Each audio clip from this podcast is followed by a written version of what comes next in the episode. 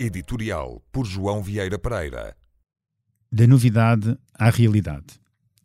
Este pequeno excerto da entrevista exclusiva que o polémico Steve Bannon concedeu ao Expresso na primeira edição deste ano resume em poucas palavras o provável destino que nos espera.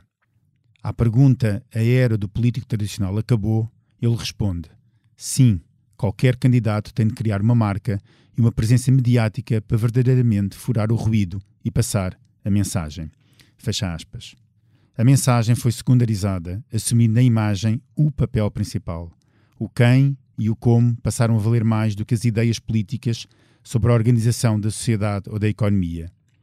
Longe de ser fã de Bannon, ignorar o que diz um dos mestres da eleição de Donald Trump é como fechar os olhos e tapar os ouvidos ao que já se chegou e, principalmente, ao que está para vir. E o que aí vem não é necessariamente melhor.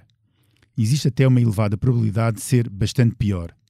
Porque, como diz Daphne Alikiopoulou, professora da Universidade de Reading, citada num recente artigo da The Atlantic, se na década que agora termina assistimos ao surgimento dos movimentos populistas associados à extrema-direita, nos anos 20 vamos assistir à concretização daquilo que defendem.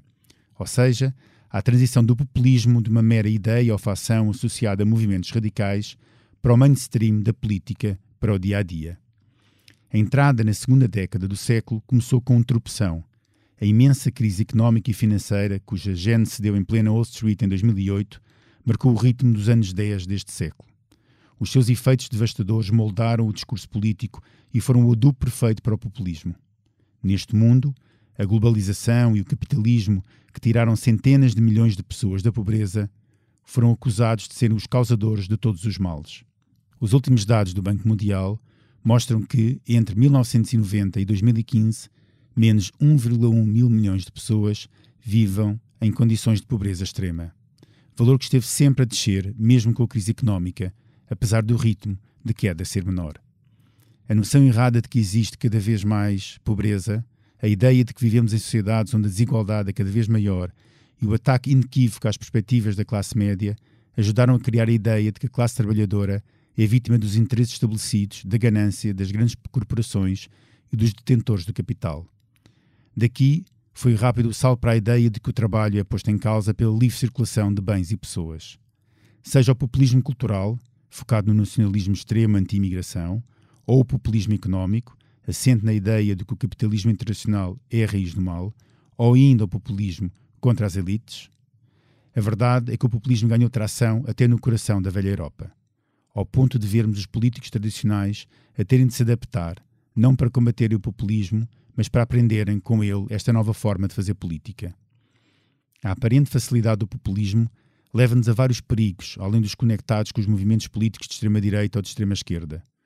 Um dos maiores é a perda do poder das instituições, fundamentais para o funcionamento de qualquer sistema. Onde temos de incluir também os mídia, sob múltiplas pressões que vão para além das questões de sustentabilidade financeira. O crescimento absurdo das redes sociais sem qualquer controle, onde cada um é jornalista de si próprio e onde se relaciona principalmente com quem pensa da mesma forma, pode levar à ideia de que o papel dos mídias está ultrapassado, quando na realidade é exatamente o contrário.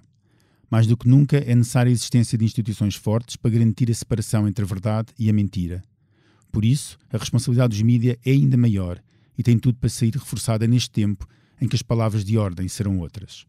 Sustentabilidade ou responsabilidade não são apenas conceitos engraçados, são o ritmo que vai marcar a vida das empresas, dos políticos e das elites nos próximos anos. O novo capitalismo já chegou, substituindo lucros e rentabilidade por impacto social inclusão, igualdade de género e de rendimento ao consumo sustentável. A emergência ambiental não é uma moda, é algo que já está a transformar as nossas vidas.